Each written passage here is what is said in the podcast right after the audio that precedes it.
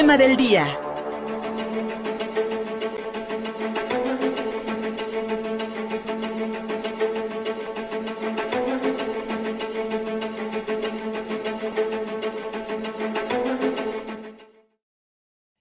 ¿Qué motiva a una persona adulta o menor de edad a cometer actos de violencia y de maltrato animal?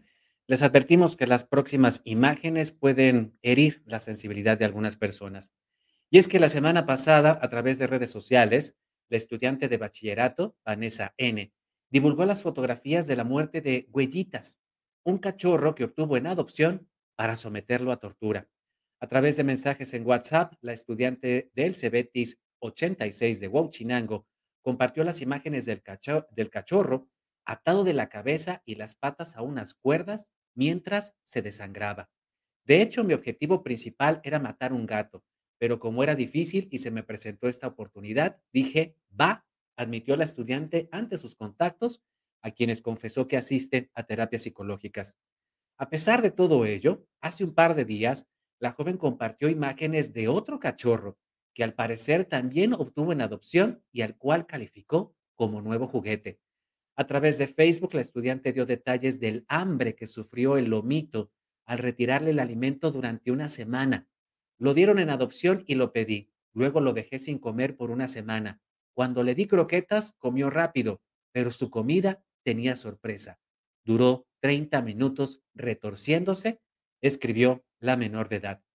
En las últimas horas, Vanessa N. ha retratado, ha retado, perdón, a las personas defensoras de los derechos de los animales, advirtiendo que no tendrá consecuencia jurídica alguna que le afecte por ser menor de edad, además de presumir que cuenta con 40 mil solicitudes de seguidores debido al, al escándalo. Estas fotos, así como el perfil de Vanessa, se hicieron virales, sin embargo, por tratarse de una menor de edad, no vamos a presentar su rostro. Sin embargo, por estos hechos, el Instituto de Bienestar Animal y el equipo jurídico de la Secretaría de Medio Ambiente del Gobierno de Puebla presentó una denuncia correspondiente ante la Fiscalía General del Estado. Imágenes sin duda alguna perturbadoras y que siguen colgadas en el perfil de Facebook de esta jovencita, donde pues sigue escribiendo, sigue retando a las personas, además comparte imágenes de perros que van a ser eh, que van a ser cocinados o que van a ser ingeridos por otras culturas, por ejemplo la coreana, y advierte que no le va a ocurrir nada porque además tiene padres con dinero que la están apoyando. En realidad es bien preocupante porque este perfil de esta menor de edad sigue en línea y se comparte además en, los mensajes, en los posts del gobierno del estado de Puebla, donde le están recordando a las autoridades estatales que esta niña mató por lo menos a dos perritos en una semana. Este caso, por supuesto, indignó a los habitantes de Huachinango, este municipio de la Sierra Norte de Puebla. La semana pasada, los compañeros de Vanessa N. protestaron en la explanada del Colegio de, del Colegio de Bachilleres Tecnológico Industrial y de Servicios, el CEBETIS 86, donde pidieron la expulsión de la alumna. Con el motivo, con este motivo, se une la comunidad estudiantil para dar pie a las siguientes demandas que deben ser cumplidas a la brevedad. Primera demanda. Primera demanda. Expulsión inmediata de la alumna. Segunda. Disculpa pública por parte de la alumna y tutores. Tercera demanda. Disculpa por parte del director Julio Alberto González Negrete y el subdirector Gustavo Reyes Banda en representación de toda la comunidad directiva del Cebetis 86. Cuarta demanda reforzamiento y apoyo para los maestros de las áreas de civismo, ecología y humanidades. Quinta demanda, apelando a la Ley de Protección Animal 3047 se haga una denuncia formal ante la Fiscalía y brindar toda la información pertinente al caso, en caso de que se abra una carpeta de investigación en contra de la, de la responsable. Fin de las demandas. Estas exigencias deben ser cumplidas a la brevedad, de lo contrario la comunidad seguirá manifestando su descontento. Atentamente la comunidad estudiantil de Cebetis 86.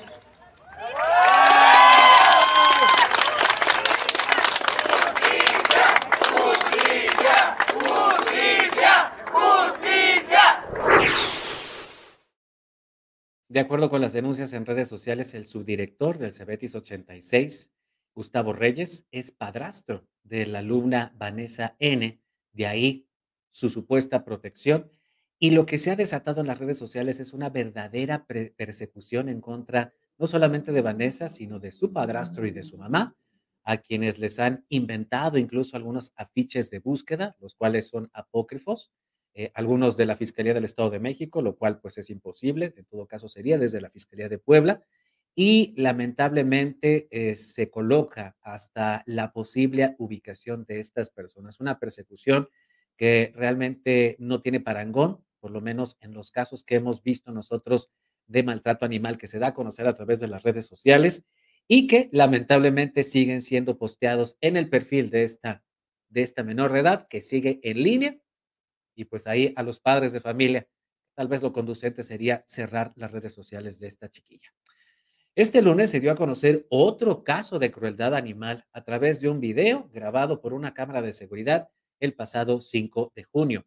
Un sujeto no identificado, vestido con sudadera negra, gorra y pantalón de mezclilla azul, disparó contra un perro en las calles de la Junta Auxiliar de San Juan Acosac, allá en el municipio de Los Reyes de Juárez. Sin motivo aparente, el hombre dispara contra el animal, al cual se topa en la baqueta, detonando su arma en varias ocasiones para después salir huyendo ante la sorpresa y el susto de los vecinos del lugar. Bueno, este perro blanco ni siquiera le ladra a este sujeto, quien simplemente pasa a su lado y le dispara e incluso intenta dispararle a otros perros que están allí en el lugar. El incidente quedó registrado en esta cámara de seguridad, allá en las calles de San Juan Acosac, Junta Auxiliar del municipio de Los Reyes de Juárez. Sin embargo, hasta el momento se desconoce la identidad del agresor, pero las imágenes pues nos muestran la facilidad con la cual se mata un animal. Ustedes sin duda alguna recordarán ahorita el caso de este hombre allá en el Estado de México que lanzó a un pequeño cachorro a un caldero hirviendo, a un caldero con, con, eh, con aceite, seguramente para hacer chicharrones, y ahí lo aventó. Es la facilidad con la que se, con la que se ataca y se mata a los animales. Y estos casos, por supuesto, provocaron una reacción del gobierno del estado. Ayer en rueda de prensa, Sergio Salomón Céspedes, el mandatario estatal, fue cuestionado sobre estos hechos y recordó que el maltrato animal es un delito que se puede sancionar hasta con ocho años de prisión. Jonathan, ¿nos pudieras ayudar para que los amigos medios de comunicación pudieran ayudarnos a difundir cuáles son las consecuencias del maltrato animal, hasta dónde se puede llegar para que padres de familia y ciudadanía generemos plena conciencia de cuáles son las consecuencias de una broma, de un juego, de una mala atención, de dónde darle seguimiento a nuestros hijos desde el hogar y lo que puede hacer por una valentonada de alguna persona que no esté bien en sus facultades. ahí me quedo eh, debido a una última, reforma al Código Penal del Estado de Puebla, el maltrato animal ya se considera un delito. Entonces, cualquier persona que vea o que pueda dar cuenta a la autoridad de otra persona que esté maltratando un animal, de hecho tiene la obligación de hacerlo. Importante, señor, manifestar que eh, el maltrato, eh, dependiendo del grado o, este, que se le haga al, animal puede ser la, pena a la que pueda ser impuesta. Sin embargo, llega hasta los ocho años de prisión, señor, en caso de que el animalito pierda la vida o sea fuertemente maltratado. Entonces, yo invito a que si nosotros somos testigos de un evento de esta naturaleza, lo hagamos de conocimiento de la autoridad eh, de la Fiscalía General del Estado para que puedan realizarse investigaciones y estos hechos se, eh, se detengan, señor. Por supuesto que el encargado y responsable es la Fiscalía y en su momento será el Poder Judicial quien determine este tipo de sanciones, pero también exigimos que en su momento se vaya hasta las últimas consecuencias con quien haya cometido este tipo de atrocidades. Hasta sus últimas consecuencias, dijo el gobernador de Puebla. Sin embargo, el maltrato animal no solamente lo ejercen los particulares, sino también algunas instancias de gobierno. La semana pasada, el diputado local Fernando Sánchez denunció que el ayuntamiento de Tehuacán suministró tranquilizantes, imagínense ustedes, tranquilizantes a perros callejeros para retirarlos de la explanada del Palacio Municipal. Quejas contra el actual funcionarios de la Contraloría Municipal de Tehuacán, debido a su presunto actuar para no sancionar a servidores públicos acusados de cometer maltrato animal, a tal grado de ser omisos a las quejas y denuncias que por esos temas se han presentado ante dicha instancia. En atención a los considerados anteriormente expuestos, propongo exhortar respetuosamente al Instituto de Bienestar Animal del Estado para que, conforme a la ley en la materia y en el ámbito de sus facultades y competencia, dé puntual seguimiento a los procedimientos utilizados por la autoridad municipal y el honorable ayuntamiento de Tehuacán para el desalojo de los camiones en situación de calle, acontecido en la explanada del Palacio Municipal el pasado lunes 12 de junio del presente, y en su caso se impongan las sanciones que correspondan. Y en segundo término, que se exhorte respetuosamente al honorable Ayuntamiento de Tehuacán, con pleno respeto a su autonomía en el ámbito de sus facultades y competencia, para que la Contraloría Municipal lleve a cabo una investigación pronta y expedita y exhaustiva en contra de quienes hayan resultado responsables por el desalojo procedimiento utilizado.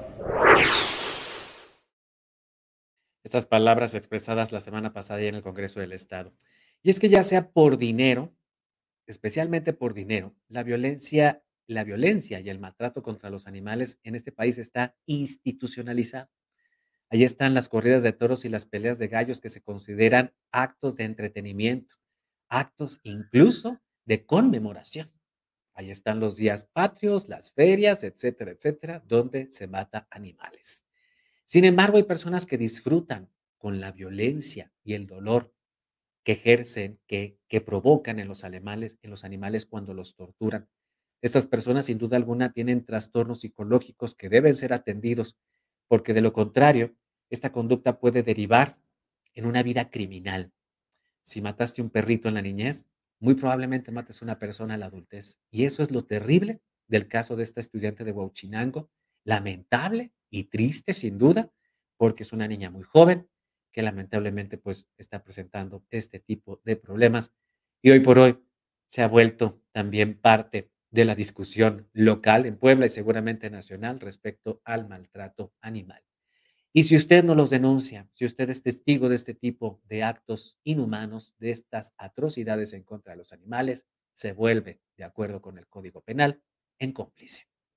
En www.contigopuebla.mx, nuestro portal informativo, estamos cumpliendo dos años. Visítanos en YouTube, en Facebook, en Twitter en Dailymotion. Están nuestros canales. Además, en Instagram y en TikTok, dos cuentas donde nos podemos encontrar. Gustavo Barretos en la producción. Soy Luis Fernando Soto. Gracias. Contigo Puebla. Una revista para formar criterio.